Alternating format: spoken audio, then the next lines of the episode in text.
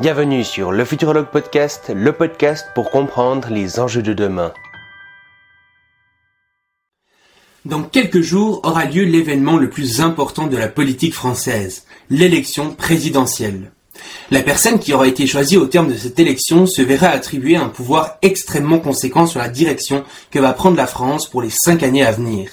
Le prix de l'essence, les impôts, l'âge de la retraite, la politique étrangère, le temps de travail, votre salaire, toutes ces choses et bien d'autres vont être en grande partie conditionnées par le résultat de cette élection. Partant de ce constat et voyant l'importance des enjeux auxquels nous faisons face, nous ne pouvons pas juste rester dans notre chambre en attendant que les autres décident de notre avenir. Non, nous devons faire un choix. Sauf que c'est là que ça se complique. Tous les candidats tiennent plus ou moins le même discours. S'ils sont élus, la France deviendra un véritable paradis sur Terre, un endroit où les mots de pauvreté, d'insécurité et de réchauffement climatique deviendront obsolètes, et où régnera la liberté, l'égalité et la fraternité. Alors que si un autre candidat est élu, alors là c'est la catastrophe. Nous nous dirigeons droit vers la guerre civile et le totalitarisme. Mais alors, au milieu de ce capharnaüm médiatique, comment faire le tri entre les véritables convictions et la démagogie? Dans un contexte où nombreux s'extrémisent et où la société se polarise, comment faire un choix? Faut-il s'abstenir ou voter blanc? Sélectionner celui avec qui on a le plus d'affinité ou celui qui a le plus de chances de passer? Élire le plus sympa ou le moins pire? Eh bien, la vérité, c'est que même avec toute la bonne volonté du monde, il est très difficile de faire un choix éclairé et en réel accord avec nos convictions profondes. En fait, ce qu'il nous faudrait, c'est quelqu'un qui nous aide à sortir de nos bulles idéologiques, autant humaines qu'algorithmiques. Quelqu'un d'apartisan, faisant la promotion de la nuance. Quelqu'un qui aurait pour objectif de déconstruire un maximum de biais politiques tout en nous donnant des astuces et des conseils pour nous aider à faire un choix qui nous corresponde vraiment. Vous l'aurez peut-être compris, ce quelqu'un existe. Elle a 22 ans, elle s'appelle Morgane et me fait aujourd'hui l'honneur d'être mon invitée. Salut Morgane et bienvenue sur le podcast. Merci beaucoup. Bah, merci pour ton discours. Très beau discours. Avant de commencer, je rappelle que cet épisode est disponible en vidéo et en audio sur euh, toutes les plateformes habituelles.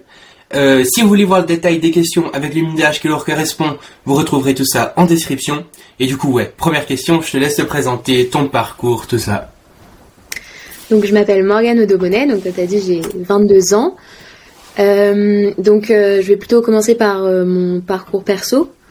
Euh, j'ai fait euh, deux ans de classe préparatoire où j'ai principalement étudié euh, l'économie politique. Donc le, rapport avec la politique, c'est pour ça que je parle pas mal aussi d'économie dans mes vidéos. De toute façon, tout est un peu, lié en politique. Il faut savoir balayer un peu tous les sujets. Ensuite, j'ai été admise à l'ESCP, donc une école de commerce, qui peut aussi, on peut aussi spécialiser au sein de cette école en politique. Et en parallèle de ça, l'année dernière, j'ai fait une licence de philosophie, spécialisée en philosophie politique. Euh, donc euh, j'ai eu ma L3 l'année dernière. Euh, j'ai fait du droit, je suis encore en L3 de droit. C'est très important aussi le droit pour bien comprendre nos institutions et pouvoir en parler. D'ailleurs, on va en parler plus tard au niveau du régime constitutionnel, je pense. Et, voilà. Et j'ai lancé ma chaîne YouTube, donc ça c'est plus pour tout ce qui est ma présence sur les réseaux sociaux. Donc j'ai lancé ma chaîne YouTube au début de l'année, euh, à l'approche des présidentielles justement pour préparer ces élections. Et comme tu l'as dit, pour essayer de promouvoir la nuance, parce que je m'étais rendu compte que euh, c'est vrai qu'il y avait beaucoup de chaînes partisanes sur YouTube qui vont défendre un point de vue, mais il y avait peu de chaînes qui allaient voilà essayer de démonter les biais idéologiques, qui allaient essayer euh, de donner des astuces pour faire un choix, et c'est vraiment le but de ma chaîne, c'est aider chacun à faire un choix pour les élections qui arrivent. Ok, et du coup, euh, tu as euh, une chaîne YouTube et un compte Instagram. Tu fais quoi euh, sur, ces, sur cette chaîne YouTube et ce compte Instagram précisément? Alors, sur YouTube, je poste deux vidéos par semaine, qui ont donc pour but de, de à la fois donner des astuces pour se défaire des biais Une vidéo toute semaine? Ouais, bon, des fois, Ouais. j'ai un peu de retard. Ok. Mais grosso modo, c'est ça. Mais là, comme les présidentielles vont arriver, euh, je sais pas à quel rythme je vais passer après. Mais voilà, ça parlera toujours de politique. Je vais peut-être un peu étendre les sujets. Euh, ensuite, donc euh, j'ai une émission qui s'appelle CCV, donc c'est comment choisir pour qui voter. Et voilà, c'est plein d'astuces, plein de, plein de, plein de présentations de biais pour entre guillemets se débiaiser. Et d'ailleurs, donc, je passe à Instagram. Et sur Instagram, j'ai principalement deux formes, enfin trois formats. Donc un qui parle, enfin justement qui s'appelle Débiaise-toi, qui va présenter des biais pour que les personnes puissent s'en défaire. Mhm. Ensuite, il y a un reconstruit. Donc ça, c'est vraiment des astuces concrètes. Euh, typiquement, j'avais fait quoi? J'avais euh, parlé d'un compte Instagram euh, à opinion inversée, je crois. Aller voir l'effet des bulles de filtre sur Instagram. Donc aller liker du contenu contraire à son orientation politique de base, par exemple. Et enfin, il y a une ressource pour mieux voter. Donc là, ça, c'est des, Reels où je vais présenter des livres, justement présenter des chaînes YouTube pour s'informer en politique, pour faire un choix ça peut aider. Par exemple, j'ai présenté euh, le livre de Clément Viktorovitch récemment, qui parle de rhétorique. Et la rhétorique, c'est hyper important euh, avec toutes les interventions publiques des candidats pour pouvoir décrypter leur discours, en fait. Et euh, c'est pour ça que j'ai présenté, ce livre. Ok. Voilà, voilà. Et du coup, sur, sur la présentation de ta chaîne YouTube, tu dis aussi que tu luttes contre l'abstention. pourquoi est-ce que tu luttes contre l'abstention? Bah, en, en quoi je lutte? Pourquoi ou en quoi? Comme tu veux. bah, en quoi c'est plus simple?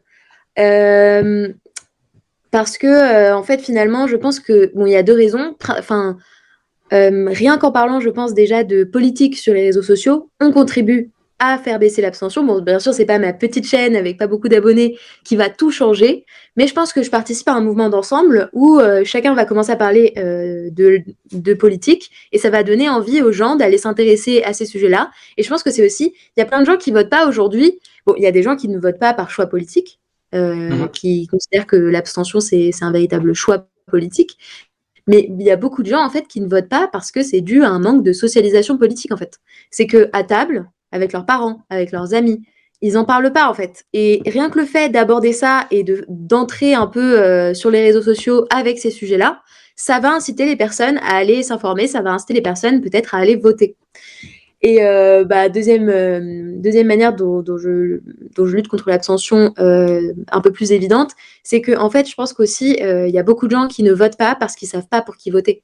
D'ailleurs, ma chaîne, l'idée de, de, créer ma chaîne m'est venue euh, du fait que je suis, enfin, j'ai travaillé pour un député euh, l'année dernière et on a rencontré euh, des jeunes qui étaient en grosse difficulté scolaire et qui étaient aussi complètement un peu coupés de la société, qui étaient en réinsertion professionnelle aussi. Et on a du coup un peu évoqué le, sujet de la politique, bien sûr, avec le député. Et j'ai été étonnée de voir à quel point tous ces jeunes-là, en fait, ne comptaient pas voter parce qu'ils n'avaient aucune idée de pour qui, quoi. Ils ne savaient pas mmh. qui choisir entre la peste et le choléra ou alors, euh, bon, ils n'en parlaient pas et ils n'étaient pas intéressés au sujet. Donc voilà, c'est les deux manières dont, dont je compte euh, lutter contre l'abstention, c'est euh, en aidant les gens à choisir et bien sûr en parlant de politique tout simplement. Donc voilà. Et, du, du, coup, pourquoi est-ce que pourquoi pourquoi faire? Qu'est-ce que tu as contre l'abstention? Bah, je pense que l'abstention, en fait, c'est un, c'est une fausse solution dans le sens où euh, on peut très bien dire oui, euh, on va s'abstenir, va y avoir, ils vont réaliser les politiques, que, comme il y a beaucoup d'abstention, ils vont changer les choses. Non, je pense pas. Je pense pas. Euh, je pense que si on veut du changement, il va falloir en passer par les urnes. Oui, bien sûr. Et d'ailleurs, c'est ce que je dis dans, ma, dans une de mes premières vidéos. Aujourd'hui, les jeunes, ils s'engagent plus vraiment dans les urnes. Enfin, une grande majorité des jeunes s'engagent différemment. Donc, moins dans les urnes, mais plus dans des actions, euh, comme on appelle ça euh, en sociologie, de solidarité euh, chaude, donc c'est-à-dire proche d'eux. Ils vont aller s'investir dans des projets associatifs, dans des manifestations, des choses comme ça, dans aider les autres proches d'eux. Mais ils oublient en fait à quel point c'est déterminant d'aller mettre son bulletin dans l'urne. Parce qu'on a, on a l'impression, voilà, c'est un vote, ça va pas, ça va pas changer grand chose. Mais si, en fait, c'est hyper important, c'est collectif. Et, et en fait, je ne pense vraiment pas qu'on va réussir, à moins qu'il y ait une révolution euh, sanglante, et je ne pense pas que ce soit souhaitable, euh, et ça m'étonnerait, vu comment on est endormi euh, par la consommation, par les réseaux sociaux, je ne pense pas que les Français demain vont se soulever pour aller changer quelque chose à la politique nationale. Donc non, je pense que c'est hyper important d'aller voter. Et c'est un peu pour moi, pour moi j'étais un peu dans, dans, ce mood-là quand j'étais plus jeune, je dirais au lycée, dans un peu révolutionnaire, un peu toujours dans la critique. Vous voyez Enfin, c'est c'est c'est vrai que j'étais un peu comme ça, à toujours me plaindre, hein. mais finalement ça, on n'agit pas vraiment. À part avoir l'air un peu un peu enfin avoir un avis tranché sur l'abstention. On peut vraiment élaborer son discours là-dessus, mais in fine, qu'est-ce qu'on a changé au monde à la fin de la journée? Bah, Pas grand-chose. Et bah, rien qu'en mettant un bulletin de vote, je pense qu'on fait déjà un peu plus euh, que d'avoir l'air spirituel quand on parle, ah oui, moi je suis abstentionniste par choix. voilà. Euh, c'est vrai, c'est difficile, c'est compliqué de choisir avec tous ces candidats qui se ressemblent énormément, mais ça, c'est il faut encore plus renforcer son contrôle sur les politiques, et ça commence par le vote. Mais euh, je pense que là, bon là pour les présidentielles qui arrivent, c'est mort. Mais ça va se construire là, dans les cinq ans à venir, ça va se construire. Il faut qu'on intervienne, il faut qu'on contrôle, il faut qu'on agisse. Et euh, le, premier pas, ça va être de mettre un bulletin euh, dans l'urne euh, pour les présidentielles. Et après, je pense que c'est le premier pas pour construire une société plus démocratique. Ok, parce que ouais, c'est vrai qu'il y a du coup quand même plusieurs raisons pour lesquelles les gens choisissent de s'abstenir bah, il y a déjà un peu la flemme. Là, en l'occurrence, il y a, pas grand-chose à répondre. Il faut, il faut se bouger. Euh, il y a un peu l'idée aussi, euh, bah justement, comme tu l'as dit, les candidats se ressemblent tous. Euh, J'avoue que, en tout cas, moi personnellement, je trouve pas spécialement, dans le sens que, bah, si tu prends par exemple quelque chose de très précis, comme par exemple l'école, eh ben, si tu votes Zemmour, Macron ou Mélenchon, les impacts sur l'école, ça va pas du tout, du tout, du tout être les mêmes, quoi. Il y en a un euh, qui veut baisser le salaire des enseignants, euh, l'autre qui veut augmenter tout et puis euh, avoir moins d'enfants par classe, et puis l'autre qui veut enlever tous les profs de gauche, quoi. Donc c'est c'est c'est c'est pas vraiment ça les mesures, mais enfin, tu vois ce que je veux dire? pour moi, c'est quand même très différent les les mesures que chacun propose. Ouais, mais le, je pense que ce qui a déplu aux Français, c'est que pendant euh, des décennies, donc on a eu, enfin, c'était un peu le choix entre le PS et les Républicains. Mhm. Euh, et euh, en fait, si tu regardes un peu la, continuité des, entre les différents mandats, bah, finalement, ils n'ont pas changé énormément de choses. En fait, ils se ressemblaient tous énormément. Du moins pour les candidats élus, pas forcément pour les autres candidats. Et puis on ne sait pas, parce que finalement Macron, il nous avait vendu toute une idée un peu oh, ça va être révolutionnaire, euh, je suis ni de gauche ni de droite. Mais bon, finalement, c'était complètement dans la lignée de ses prédécesseurs. D'Hollande, d'ailleurs, il a été ministre sous Hollande, donc euh, forcément, euh, ça aide à continuer un peu dans cette lignée. Et, Hollande, c'était pareil. Finalement, il, a fait des, il a fait des lois. En fait, c'est, ce que je, dis ça dans une de mes vidéos au sujet de la gauche et de la droite. Le problème, c'est que si on regarde, euh, c'est beaucoup la, politique nationale qui est adoptée, elle est beaucoup plus opportuniste que euh, liée à l'identité de tel ou tel parti. Ça va être selon les circonstances, ça va être euh, en fonction de ce qui se passe, on va augmenter les impôts, on va baisser les impôts. C'est pas plus la droite qui va baisser les impôts, c'est faux. Mhm. Si on regarde sur la continuité, il y a même des gouvernements de droite qui ont énormément augmenté les impôts, pourtant c'est un peu le cliché quand on parle de gauche et de droite, et il y a des gouvernements de gauche qui ont diminué les impôts. Euh, mais, euh, Mais, mais du coup, par exemple, euh, sur, sur des mesures phares des, des candidats, disons, c'est quand même assez probable qu'ils les appliquent. Par exemple, si Zemmour est, élu, c'est sûr qu'il y aura quand même plus d'impact sur l'immigration que si c'est avec Macron. Et puis si c'est Mélenchon qui est élu, par exemple, c'est quand même très probable qu'il mette réellement en place la sixième République ou ce genre de choses. Ou bien non? Oui, euh, oui, en un sens, mais en fait, je pense déjà que si Mélenchon ou Zemmour sont élus, enfin un des deux, ça va être très très compliqué de gouverner. Parce que derrière, euh, va y avoir une nationale qui ne sera, enfin, que je ne pense pas qu'il sera majoritaire euh, de leur parti. tout simplement déjà parce que je pense qu'il n'y a même pas assez de gens pour placer sur les, bancs de l'Assemblée. et donc en fait, finalement, je ne pense, enfin, je pense pas que demain, si Zemmour est élu, euh, tout le mhm. monde va rentrer chez soi. Hein. tous les immigrés vont, vont, être réimmigrés chez eux. Non, non, je, je ne pense pas. Euh, et ça va être assez compliqué d'appliquer sa politique. Et puis finalement, en fait, je pense que ça, ça traduit quelque chose qui, euh, qui finalement, en fait, se retrouve chez tous les hommes politiques qui ont été élus en tant que président durant les, les cinq dernières décennies. C'est surtout, en fait, comment je vais faire pour me maintenir au pouvoir comment je vais faire pour être populaire. Et finalement, on s'adapte en fait.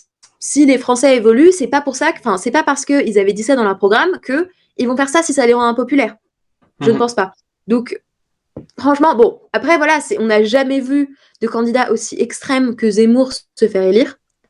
Mais, euh, parce que, enfin, pour moi, selon moi, Mélenchon, euh, il est assez extrême, mais beaucoup moins que Zemmour. En un sens où je pense que, euh, comment ça s'appelle? La fenêtre de. Voilà, exactement. je considère. Mélenchon est très à gauche, mais le spectre politique, c'est tellement droitisé mhm. que euh, ben, si on regarde le PS de Hollande, franchement, euh, c'était pas vraiment à gauche, quoi. Donc euh, finalement, est-ce qu'on n'est pas sur un retour à une gauche de d'il y a 40 ans, tu vois, avec Mélenchon? Mais je pense que c'est vraiment droitisé, mais on voit ça.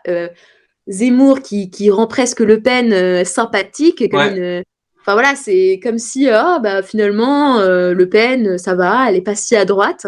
On se rend compte. Et, euh, et, ça, ça contribue. Et ça faisait ça aussi aux États-Unis avec, euh, Trump, qui a complètement rendu un discours qui aurait paru aberrant il y a dix ans, complètement normal. Et ça, c'est hyper intéressant de le constater.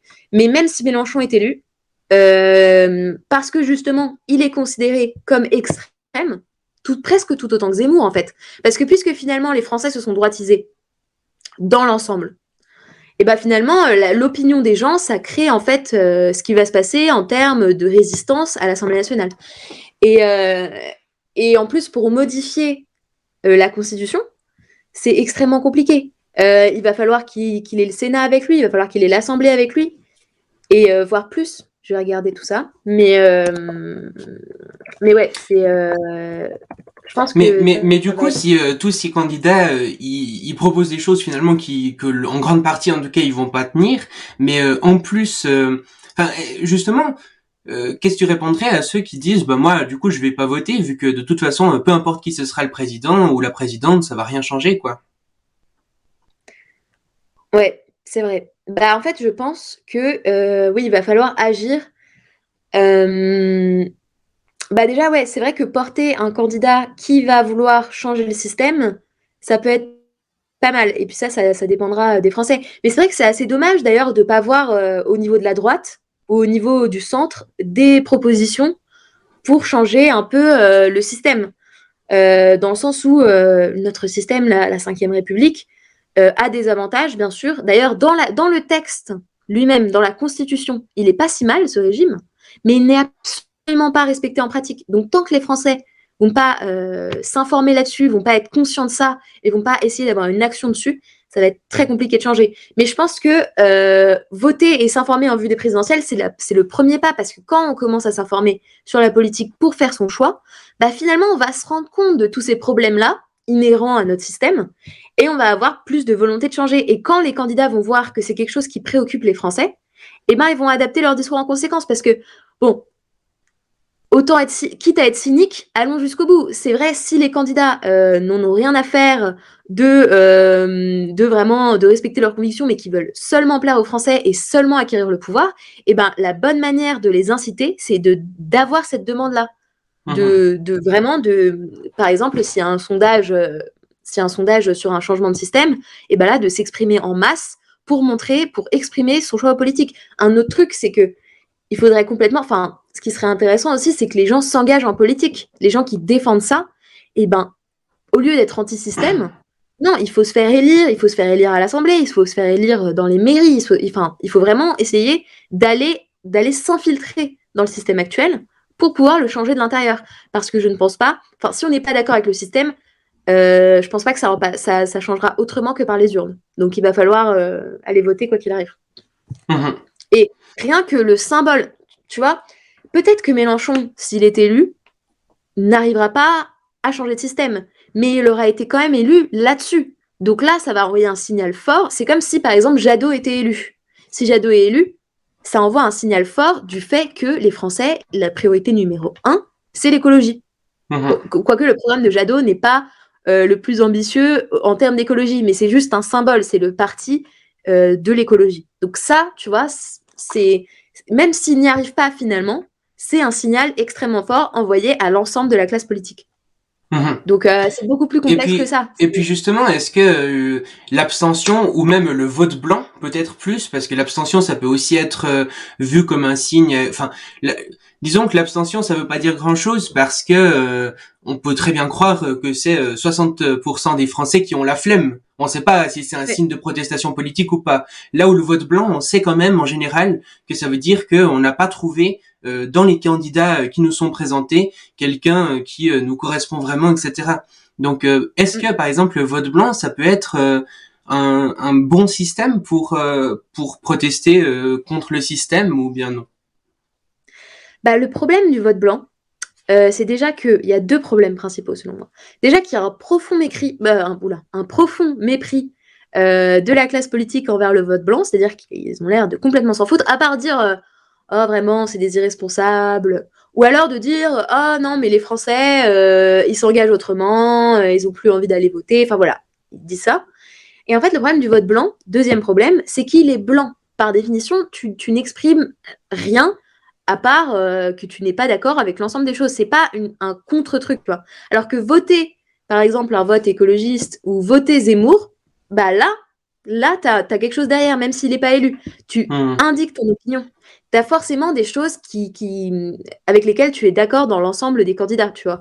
Et je pense que le vote blanc, ça peut être bien, mais je pense que c'est mieux de voter pour un candidat, même s'il va pas être élu forcément, pour envoyer un signal fort, comme je disais tout à l'heure. Parce que le vote blanc, en fait, puisque finalement il n'est pas comptabilisé, bah ça va pas changer grand-chose. C'est ça le mhm. problème. Et c'est aussi le mépris qu'il y a autour de ça. S'il était comptabilisé, et si ça pouvait faire changer l'issue de l'élection, oui, dans ce cas, oui. Et d'ailleurs, je, je, pense que ce serait vraiment très bien de mettre en place euh, la, la, comptabilisation du vote blanc parce qu'aujourd'hui, qu'est-ce qui se passe aujourd'hui? C'est pas compté dans les suffrages exprimés. C'est-à-dire que si, si, par exemple on avait pris en compte le vote blanc euh, en, 2000, en 2012, euh, François Hollande, enfin l'élection de François Hollande, elle aurait été invalidée. Mhm. Et, et, Emmanuel Macron, pareil. Donc c'est très important de réfléchir à ça. Mais pour, dans l'état actuel des choses, je trouve qu'un vote blanc n'exprime pas grand-chose. Et même s'il était comptabilisé, en soi euh, au deuxième tour, au deuxième tour. Mais euh, au premier tour, je pense pas que ce soit une solution. Donc même s'il y a euh, aucun candidat qui nous plaît vraiment, autant prendre le candidat qui nous plaît, enfin le moins pire quoi. Comme ça, au moins, ça exprime certaines idées politiques quoi. Parce que c'est vrai que le problème du, du vote blanc, c'est à quelque part, ben, par exemple, si on est complètement de droite et puis qu'on vote blanc, et ben la question à se poser, c'est aussi euh, est-ce que ce vote blanc peut être confondu avec un vote blanc de gauche à quelque part bah oui, mais c'est ça, ça, c'est vrai que ça exprime pas de d'opinion claire et du coup ça mm. montre pas euh, que les Français s'intéressent à, à, telle ou telle chose.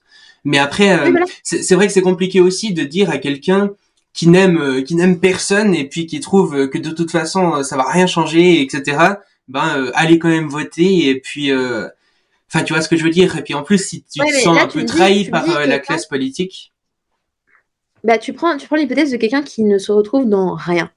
Hmm. Alors, il faut différencier l'homme politique qui ne peut, enfin, qui euh, va potentiellement faire exactement comme les autres s'il est élu, et le programme et les idées qu'il porte. Donc, c'est-à-dire que quoi qu'il arrive, ok, on peut ne pas se retrouver dans l'homme politique en lui-même, le candidat en lui-même, mais il est impossible qu'on n'ait pas d'affinité avec euh, certaines mesures dans les programmes des candidats. Et mhm. là, le but, bah, ça va être de lister euh, l'affinité qu'on a en fait avec euh, les différents projets et non les différents candidats. Et là, d'aller soutenir, en fait, d'aller mettre son bulletin pour un bulletin qui, qui, justement est coloré entre guillemets et qui va vraiment exprimer notre opinion et donner de l'importance parce que faut pas croire, enfin ce qui, est, très drôle, par exemple, c'est que les programmes politiques, ils sont rédigés souvent à partir de sondages d'opinion.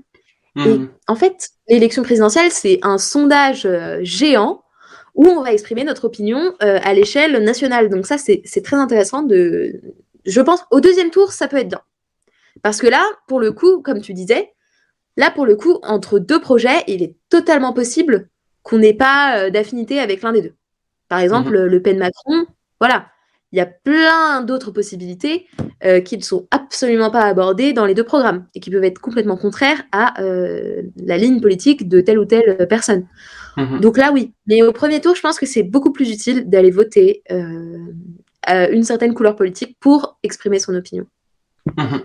Pour simplement que, la classe, en fait, ouais. Comment? Simplement, en fait, pour que la classe politique et médiatique se rende compte de quelles sont les vraies euh, préoccupations des Français. C'est surtout ça le but euh, du vote.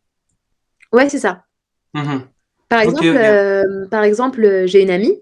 elle sait très bien que, enfin, que c'est pas forcément le vote utile au premier tour de voter Jadot, mais pour mhm. elle et que en fait, Jadot a un programme moins ambitieux écologiquement que Mélenchon, mais pour mhm. elle, le but, c'est d'envoyer un signal fort. Parce que c'est vrai que le problème, c'est qu'une grande partie des Français ne le savent pas que Mélenchon a un programme plus ambitieux que Jadot. Et vu mhm. que, puisque elle, elle pense que de toute façon Mélenchon ne sera pas élu, elle préfère aller déposer un signal dans l'urne, qui est un signal euh, de préoccupation au niveau de l'environnement, plutôt que de voter Mélenchon, euh, qui pourtant, en fait, sur, la, sur, les, sur, sur le projet est plus en accord avec euh, elle, ce qu'elle défend. Mhm. Et, euh, c'est une question de perception.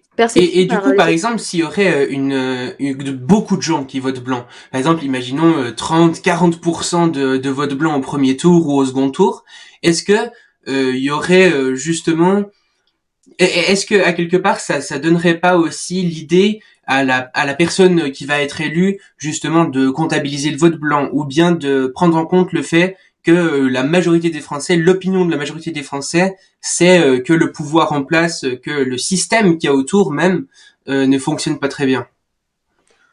Moi, je pense que ces personnes, clairement, elles, enfin, oui, la seule, la seule proposition que porte un vote blanc, c'est de, de, comptabiliser le vote blanc. Ça, c'est sûr. Mmh Ça, c'est sûr. On peut pas dire qu'il est totalement blanc, en fait. Il a quand même une proposition dans ce vote blanc qui, qui, en fait soutient euh, tout ça, c'est euh, le fait, oui, comptabiliser le vote blanc, c'est hyper important. Par contre, derrière, il faut arrêter de se voler la face. Moi, je ne pense vraiment pas que le président élu en aura quelque chose à faire euh, de ça. Enfin, il va pas se dire, ah tiens, les institutions, bon, qui m'ont mené, oh tiens, je vais abandonner ma candidature. c'est vrai qu'il y a eu hmm. beaucoup de votes blancs. Non, pas du tout le pouvoir, quand on l'a, on le garde. il faut, enfin, voilà, c'est, ils vont, c'est pour ça en fait qu'ils méprisent les gens qui votent blanc en permanence. C'est pour ça. C'est parce que, euh, parce que ils ne veulent pas admettre que c'est peut-être de leur faute, que c'est peut-être, euh, il y a eu un, il y a eu un petit problème et qu'ils sont pas totalement étrangers à ce problème-là et ils ne l'admettront pas. Ils ne l'admettront pas. C'est clairement pas dans leur intérêt. Donc, mhm. qu'est-ce qu'ils vont faire? Ils vont se dire Ah, tiens, ça va pas, qu'est-ce qu'on va faire? De toute façon, les votes blancs, euh, ils, sont, ils sont mélangés entre plein de familles politiques. Derrière, il y a des projets, derrière, il y a des mesures. Il va falloir mettre en place quelque chose. À part le fait de, de, de reconnaître le vote blanc, il n'y a rien qui est, qui est, qui est lisible dans, dans, le, dans cet acte. Et encore une fois, je suis pour sa comptabilisation, mais c'est juste que, voilà, enfin, vraiment, il faut distinguer premier tour et deuxième tour pour moi. C'est mhm. très important. Et puis, euh, justement, euh, tu, tu, tu dis que en grande partie, si, euh, enfin, en tout cas, c'est une bonne partie, disons, que si, le, si un président ou une présidente est élu, elle pourra pas mettre en place son programme parce que justement, elle a pas, elle a pas tous les pouvoirs et notamment, il y a cette cette notion de cohabitation. Et ça, c'est des gens, c'est des choses que les gens, enfin, en tout cas, pour discuter un peu avec des gens, la plupart ne connaissent pas ça. Euh, Ils ont dit. Hein. Qu'est-ce que c'est? Qu'est-ce que c'est? Pourquoi les présidents pourraient pas mettre euh, ça en place? Euh, Attends, pourquoi, pourquoi les présidents ne pourraient pas mettre toutes leurs mesures en place? À cause de la cohabitation, par exemple. Ou d'autres. Bon, là, alors. Euh, donc ça c'est un peu long, donc on va on va tout reprendre au niveau de la cohabitation comme ça. j'explique ce que c'est, j'explique pourquoi il y en a plus, et ensuite j'explique pourquoi il y en aura peut-être demain. Il y aura peut-être une cohabitation. Donc, euh, la cohabitation, c'est un phénomène politique où euh, il y a un président qui est élu et une majorité à l'Assemblée nationale qui est différente. Et donc, en fait, un premier ministre qui va être élu, enfin, qui va être choisi par l'opposition au parti du euh, président qui est en place. Donc, ils ne sont pas du même parti. Le président et le premier ministre ne sont pas du même parti. C'est pas le président qui va choisir son ministre. C'est l'Assemblée. Et donc, qu'est-ce qui va se passer? Enfin, il y a eu plusieurs cohabitations en France. Mais qu'est-ce qui a fait que euh, la cohabitation, c'est un peu de l'histoire ancienne et que ça, c'est très peu probable, enfin, ça a été très peu probable que ça se présente comme situation politique euh, depuis, euh, depuis cet événement, c'est que en fait, Chirac a fait, enfin, a fait voter le fait que, en fait, le président, le passage du, du, mandat présidentiel de 7 à 5 ans. En fait, avant, il y avait un mandat présidentiel de 7 ans et ensuite, et en fait, les élections législatives et les élections présidentielles étaient décalées. C'est-à-dire que euh, au bout de cinq ans, il y avait de nouveau les élections législatives. Et là, le président, en fait, eh ben, il pouvait se retrouver à gouverner avec une majorité qui était différente de la sienne. Et à ce moment-là, euh, moment-là, c'était encore possible. Sauf que comme il a, comme il fait passer le mandat de 7 à 5 ans, ça a, comment dire, coordonné les dates des élections législatives et les dates des présidentielles. Et en plus, alors là, c'est vraiment un coup, euh, le, dernier coup euh, à la cohabitation qui l'a rendu presque impossible, c'est qu'en hmm. que en fait, il a inversé les élections présidentielles et les, élections législatives. C'est-à-dire qu'avant, les élections législatives, c'était avant les élections présidentielles. Et donc, en fait, l'élection qui vient avant, elle conditionne l'élection d'après. Et là, il a inversé euh, il a mis l'élection présidentielle en premier, et donc en fait l'élection présidentielle, elle conditionne énormément le résultat des élections législatives, surtout que c'est le même mode de scrutin, et euh, donc à, deux tours. Et, euh, et, en fait, finalement, les gens, ils vont voter un peu comme ils ont voté pour leur président, avec le parti, le, même parti. Et finalement, du coup, on se retrouve avec un président qui a forcément une majorité à l'Assemblée nationale. Et donc, donc là-dessus, il y, y, a une totale confusion euh, entre les pouvoirs de l'exécutif et, du, et le pouvoir législatif, puisqu'en fait, le président, c'est le chef du parti qui est majoritaire à l'Assemblée. Et est-ce mmh. que les membres du parti vont aller se risquer à voter contre euh, des, propos, des propositions de loi émanant euh, de leur chef de parti? Bah, en général, non. Et il y a aussi un phénomène qui s'est passé, c'est que avant, enfin les projets de loi, quand, quand, donc on était avant le passage au quinquennat, projet de loi, enfin c'était des propositions de loi, euh, elles étaient plus portées aussi par les députés et aujourd'hui, c'est beaucoup des projets de loi qui sont euh, proposés par le gouvernement. Et donc, le, le, président fait de plus en plus la loi. Et c'est pour ça que euh, l'article 34 de notre Constitution, qui détermine ce qui n'est pas possible de faire quand on est l'exécutif et ce qui est réservé au domaine de la loi, c'est-à-dire au Parlement, et ben en fait aujourd'hui, le président, il, il, touche à tout. quoi. Il peut avoir accès à tous ces, tous ces domaines-là. Et euh, voilà, euh, c'est assez problématique. Et ce que je dis dans ma dernière vidéo, c'est que quand on lit les programmes des candidats, en fait, on a un peu l'impression euh, qu'on est de retour en monarchie, sous l'Empire. Enfin voilà, on a l'impression que le président, il fait ce qu'il veut. Et il peut, peut faire l'éducation, le droit du travail, il peut tout faire. Et donc c'est très intéressant. c'est vraiment les programmes, ah, je vais tout changer. Mais ouais, donc c'est intéressant de voir ça. Et c'est pour ça que le passage à la sixième République, bah, ça, c'est, enfin, à une République où justement on, donne plus de pouvoir aux députés peut être intéressant. Mais, euh, et c'est ce que je dis, désolée, je suis un peu longue. Non, vas-y. mais mais euh, ce que je dis dans ma dernière vidéo, c'est que il est possible, et je pense que c'est l'élection où ça a été, où c'est vraiment euh, le plus probable depuis, depuis le passage à la cinquième, enfin depuis le passage au quinquennat, Mhm. c'est que, euh, en fait, donc l'hypothèse la plus probable, c'est que Macron soit élu, euh, selon les sondages.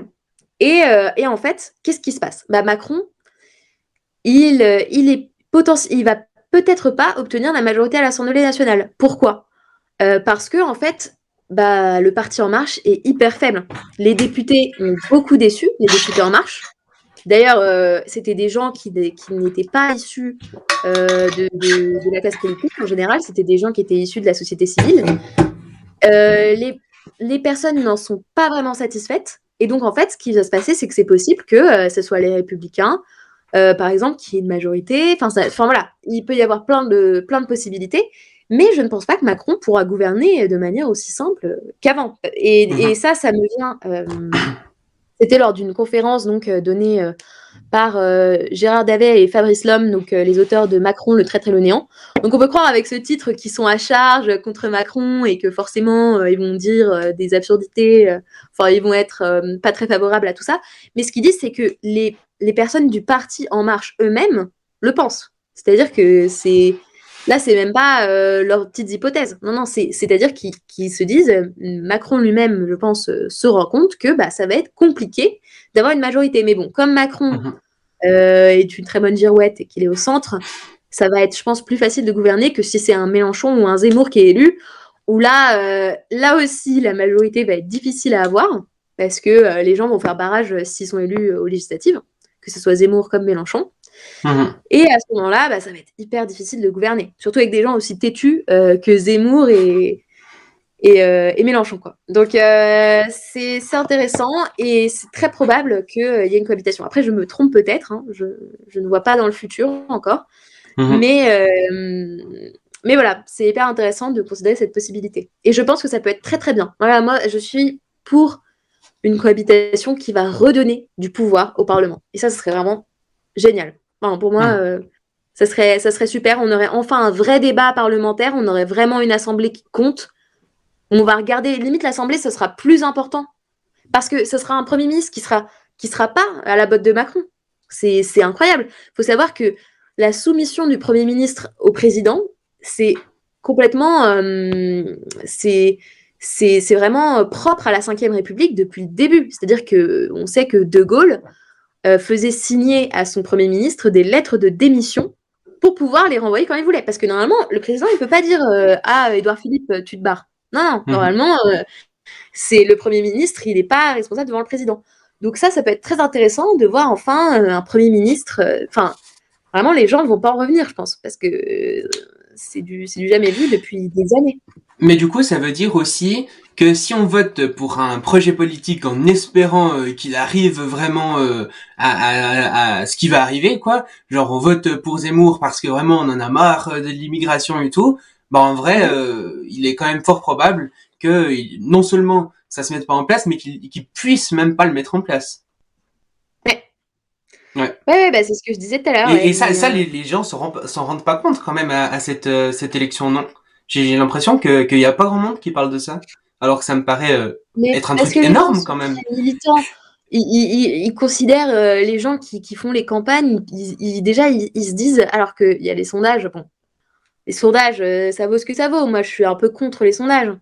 Mais c'est pas ça le truc. C'est juste qu'ils sont en mode, ouais, Zemmour. Déjà, ils, ils- pensent que Zemmour va être élu.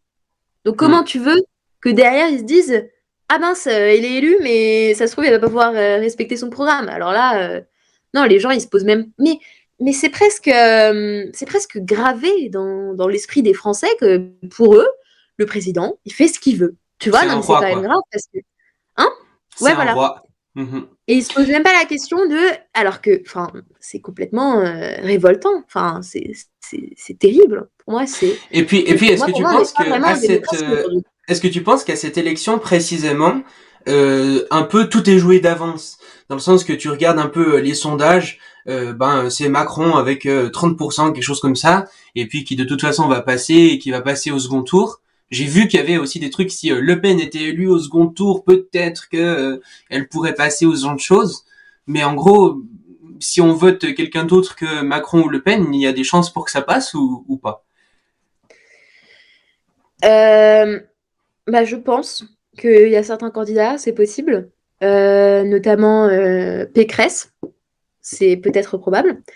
Mélenchon. Et euh, voilà. hein. Enfin, Zemmour, euh, bon, il est quand même un peu en retard là. Ça va être un peu compliqué, je pense. Mais pff, je pense que ouais, il faut cette Mais élection. est-ce que ces candidats, ils pourraient aussi passer au second tour? Enfin, est-ce qu'ils pourraient être président, je veux dire, c'est ça le truc. Comment? Bah, en fait, le truc, c'est que euh, peut-être que, le second tour sera pas euh, Macron contre Marine Le Pen, mais euh, Macron contre Mélenchon ou Macron contre Zemmour ou comme ça.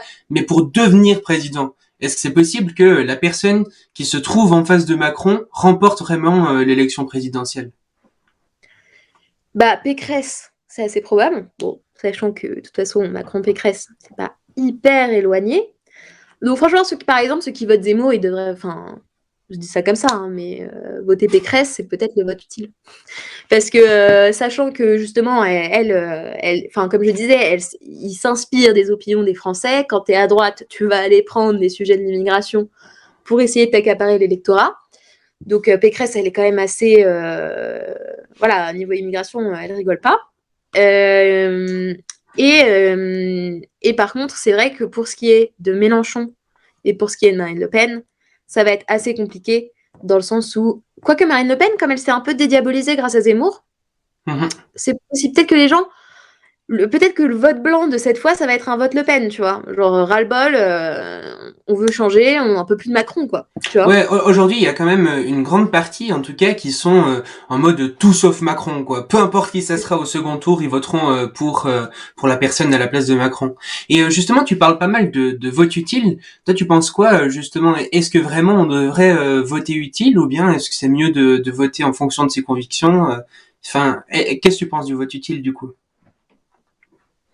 Je pense qu'il faut faire un mix. Euh, je pense que le vote utile est, est nécessaire. Voilà. Je, je sais que c'est pas très populaire comme, euh, comme vision, mais je pense que c'est hyper important de, de, voter utile. Surtout si on veut faire avancer les choses, euh, parce qu'en fait, finalement, bon, ça exprime ta conviction au premier tour. Mais finalement, ça se rapproche pas mal du vote blanc, sachant qu'in fine, ça va être écarté, quoi. Donc c'est ça le mhm. problème. Et, et je pense que c'est un savant mélange entre nos convictions. Et euh, ça, justement, j'en parle dans mes vidéos, des manières de vraiment se, se situer. Il faut se situer. Et, euh, et, ensuite, il faut, il faut aller bombarder euh, pour, pour rendre nos idées possibles, ou ce qui s'en rapproche le plus. Et c'est vrai que c'est compliqué parce que voilà, il y a des choses qui vont à l'encontre de, de, ce qu'on pense, mais il va falloir, je pense, faire, faire des choix réfléchi et euh, faire un mix entre voter utile. Parce que si on pousse l'idée le, du vote utile jusqu'au bout, euh, on vote Macron, tu vois. Mhm. Parce que c'est celui qui a le plus de chances d'être élu, tu vois. Mais non, il faut, faut adapter. Il faut adapter à, nos convictions. Il faut faire une sorte de moyenne, se placer sur le spectre et euh, prendre le candidat, je dirais. Moi, je pense que pour donner une technique concrète à appliquer, tu te places sur le spectre, gauche, centre, droite. Même pas extrême gauche, même pas extrême droite. Et tu prends le candidat euh, qui, a, le plus de chances d'être élu. Mhm. Pour l'instant, ça doit être comme ça.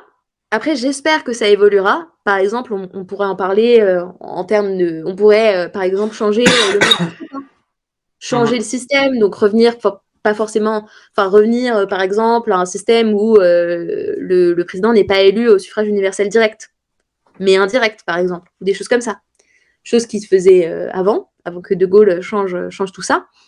Mais voilà, c'est, je pense que pour l'instant, ouais, le vote utile. Euh, mais en fait, c'est, c'est notre, c'est notre mode de scrutin. Ça rend le vote utile euh, essentiel. Hein.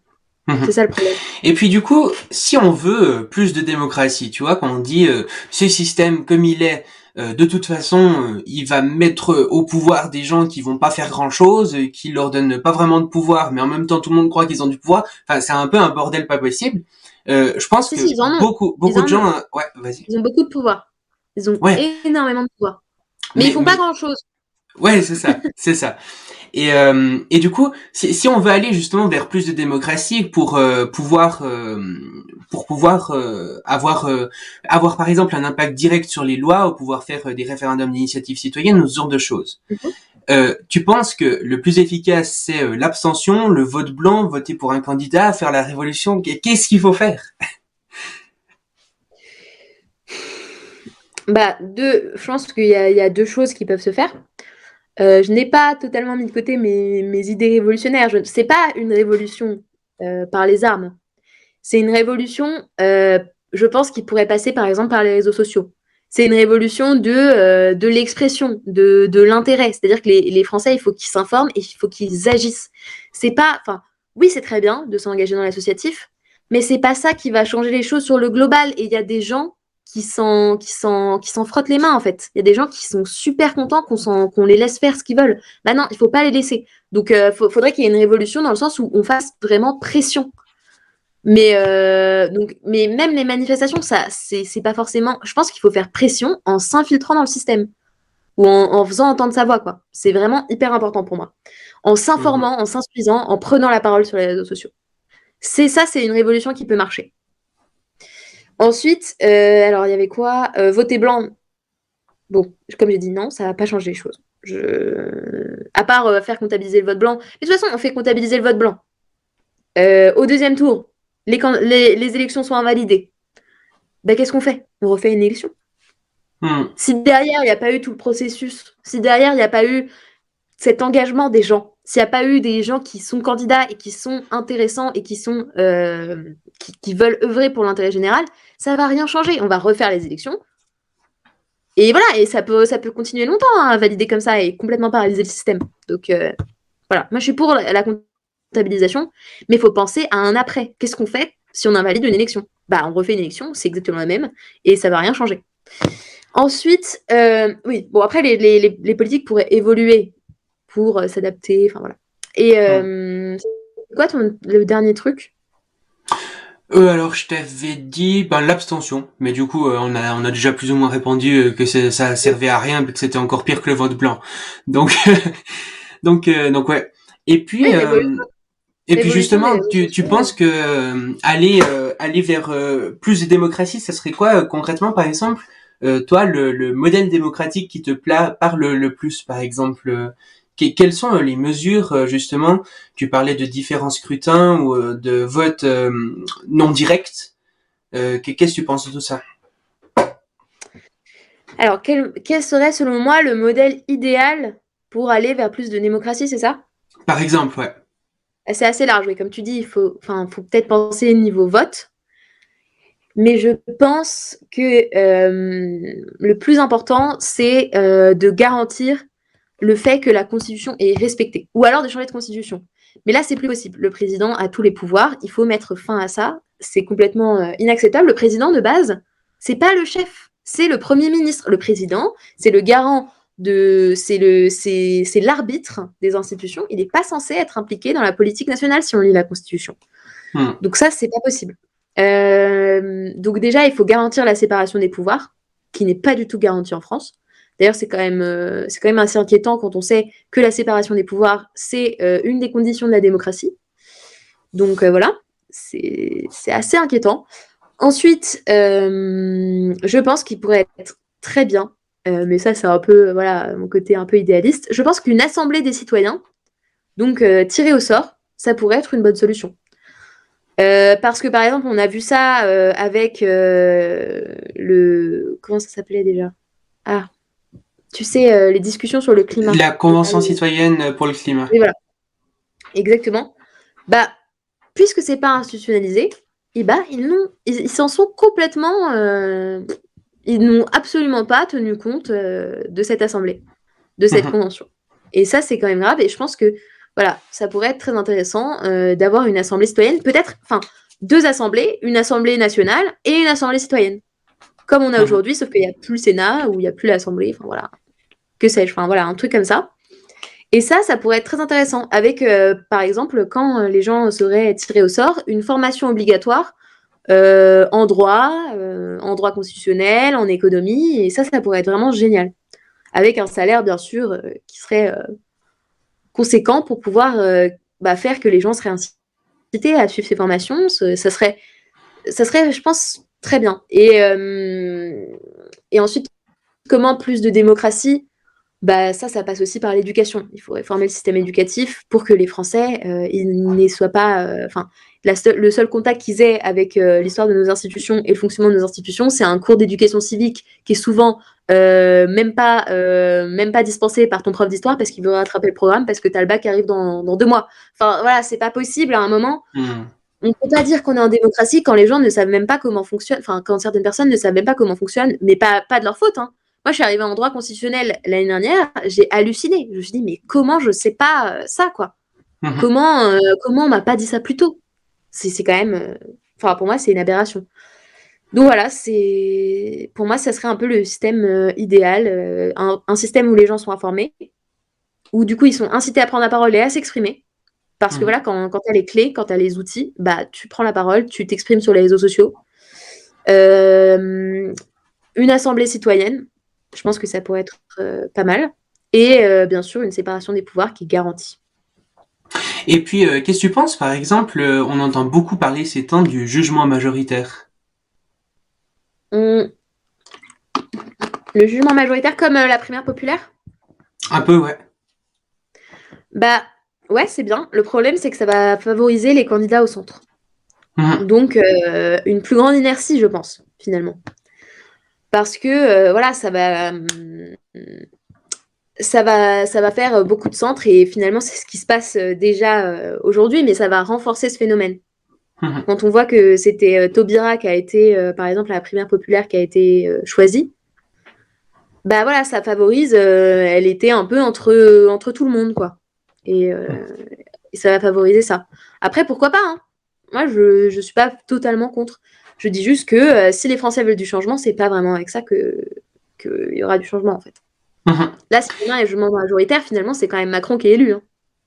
Ouais, ouais, ouais.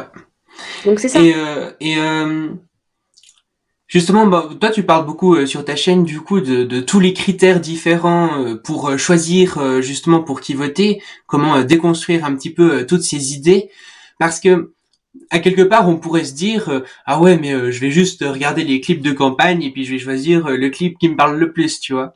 Et, et justement, je trouve que c'est intéressant quand on commence à rentrer un peu dans le mode de fonctionnement, comprendre finalement que en fait, ce qu'on nous présente à longueur de journée euh, dans les médias et euh, ce que les présidents eux-mêmes disent, et eh ben en fait, euh, c'est pas tout à fait vrai, quoi. On, ils ont pas le pouvoir absolu, c'est pas une monarchie.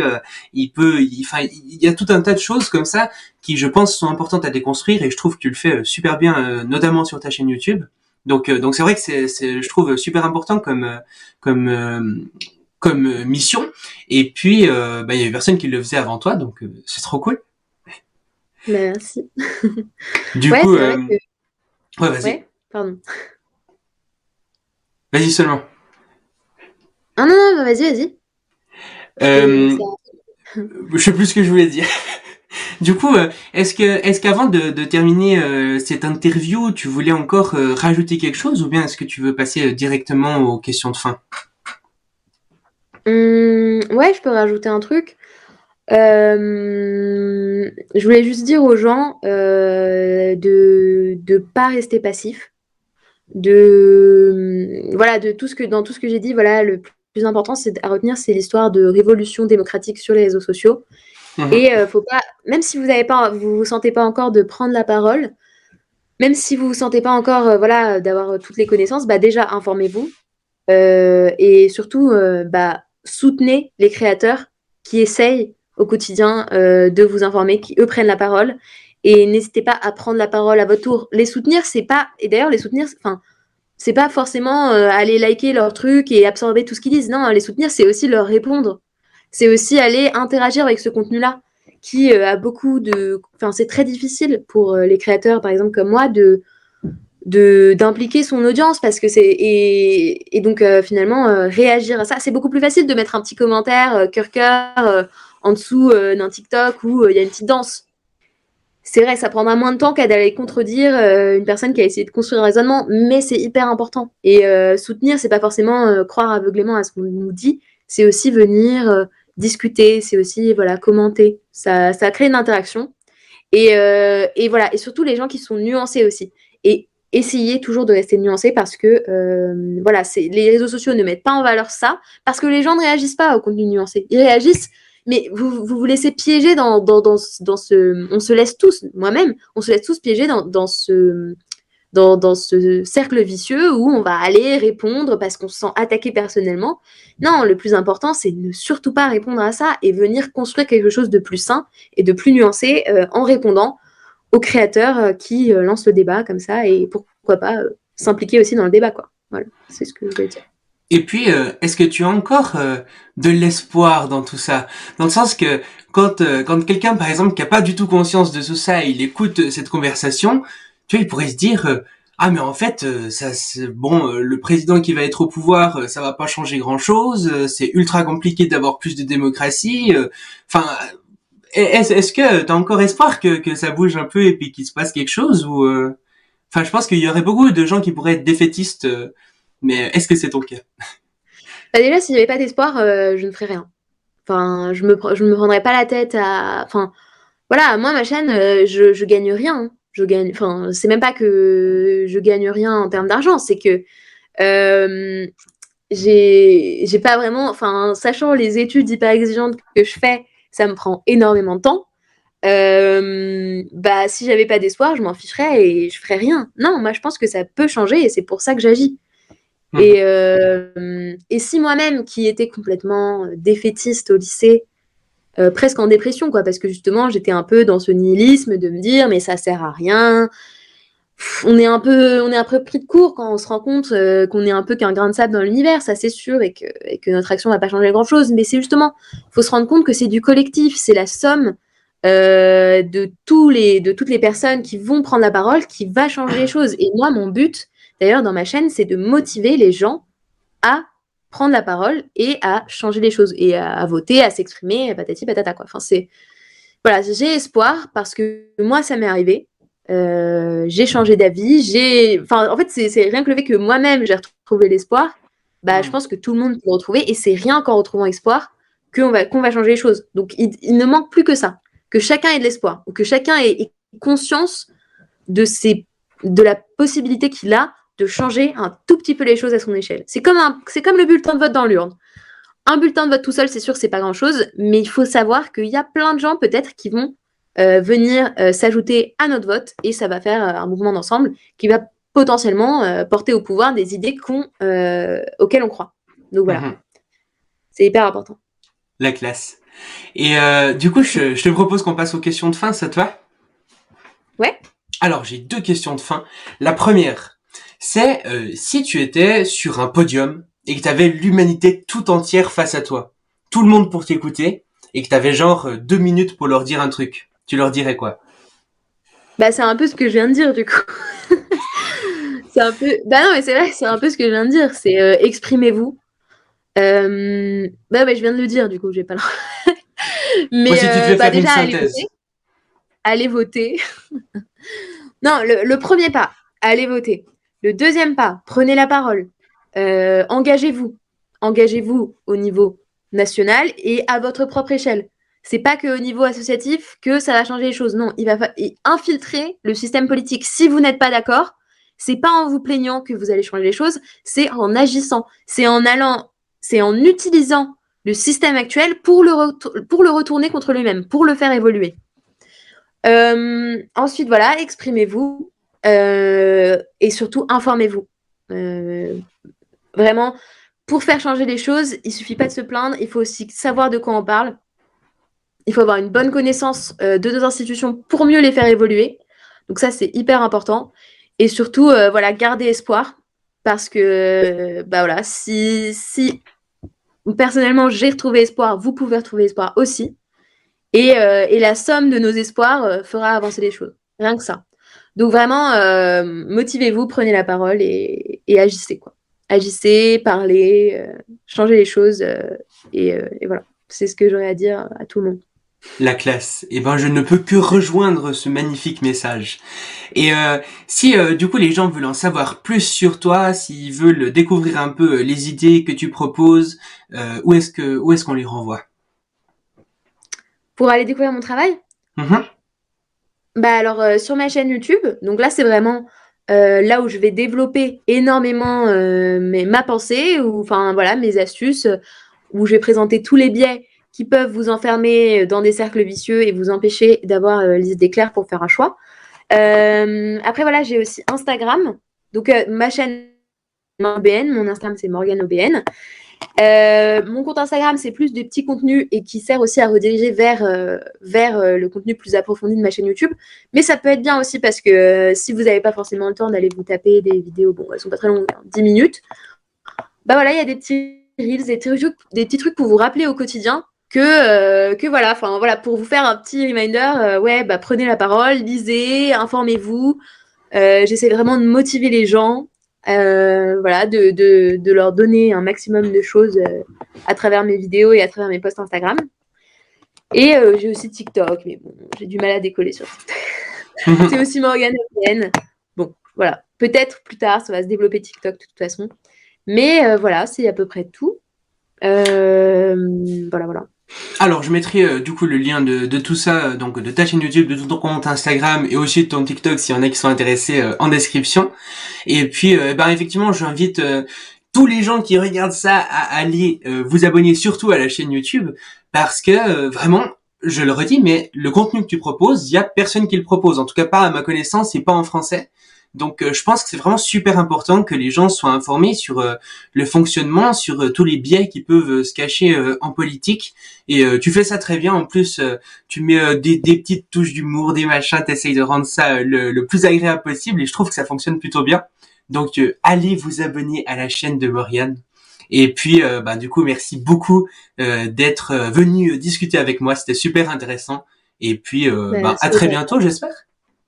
Ouais, et oui, et d'ailleurs, ah oui, aussi, dernier truc, désolé. aussi, si vous souhaitez, enfin, il y a s'abonner, ça c'est une chose, mais si vous souhaitez soutenir les créateurs, je pense que la meilleure façon, c'est de partager. Enfin, mmh. voilà, on, on s'en rend pas compte, mais si on veut changer les choses, il faut aussi mettre en valeur les contenus qui vont essayer euh, d'apporter euh, euh, de l'utilité, qui vont essayer d'apporter quelque chose de nouveau. Et c'est pas en restant passif parce que Instagram, il met beaucoup en valeur le divertissement. Et les comptes de divertissement vont avoir beaucoup moins de scrupules à se mettre en avant, à faire des partenariats, à utiliser des techniques pour vous amadouer, pour voilà, pour vous faire cliquer. Nous, on n'a pas vraiment ce genre d'armes parce que, bah justement, on n'a pas. Enfin, moi, franchement, si je voulais euh, percer, euh, je ferais des petites danses. Euh, ça va, je danse plutôt pas mal. je ferais des petites danses. je ferais des tenues. Enfin voilà, je sais pas. Je ferais des belles photos et ça marcherait beaucoup mieux. Je ferais des reels où je suivrais les trends à faire des jeux là sur, sur Instagram, enfin voilà. Et je pense que j'aurais beaucoup plus d'abonnés. Mais le problème, c'est que bah voilà, c'est pas ce que j'ai envie de faire. Et donc, si vous voulez nous soutenir et que vraiment notre voix pèse et, et voilà, bah n'hésitez pas à partager. Euh, notre contenu, même même euh, son contenu aussi, il a, il a, une, il a un compte Instagram euh, sur les actualités scientifiques qui est hyper cool. Bah ça, c'est voilà, c'est si vous voulez que les gens soient au courant, si vous voulez que les gens soient informés, il faut partager. C'est hyper mhm. important. Oui, surtout, surtout pour des petits comptes comme ça, le, le partage, le fait aussi bah, de commenter, de liker aussi, mais c'est vrai que le partage, c'est ce qui contribue le plus parce que ben quand on est petit, euh, le bouche à bouche ou bien le partage par réseaux sociaux qui a un peu remplacé euh, le bouche à bouche, et eh ben euh, ça, enfin bouche à oreille plutôt, ça, c'est pas tout à fait la même chose.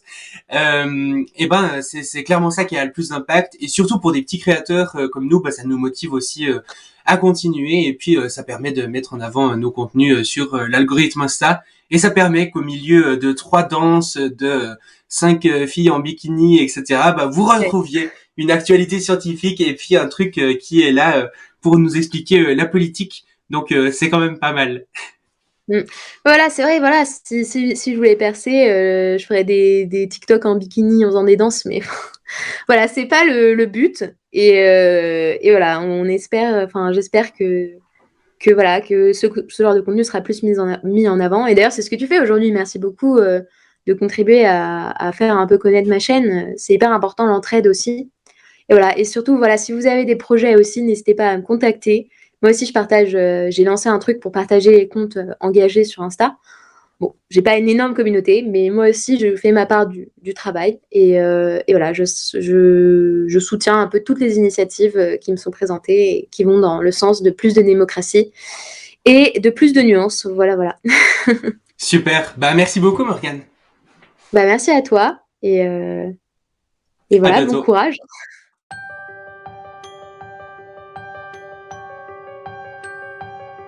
Merci d'avoir écouté le Futurologue Podcast, le podcast pour comprendre les enjeux de demain.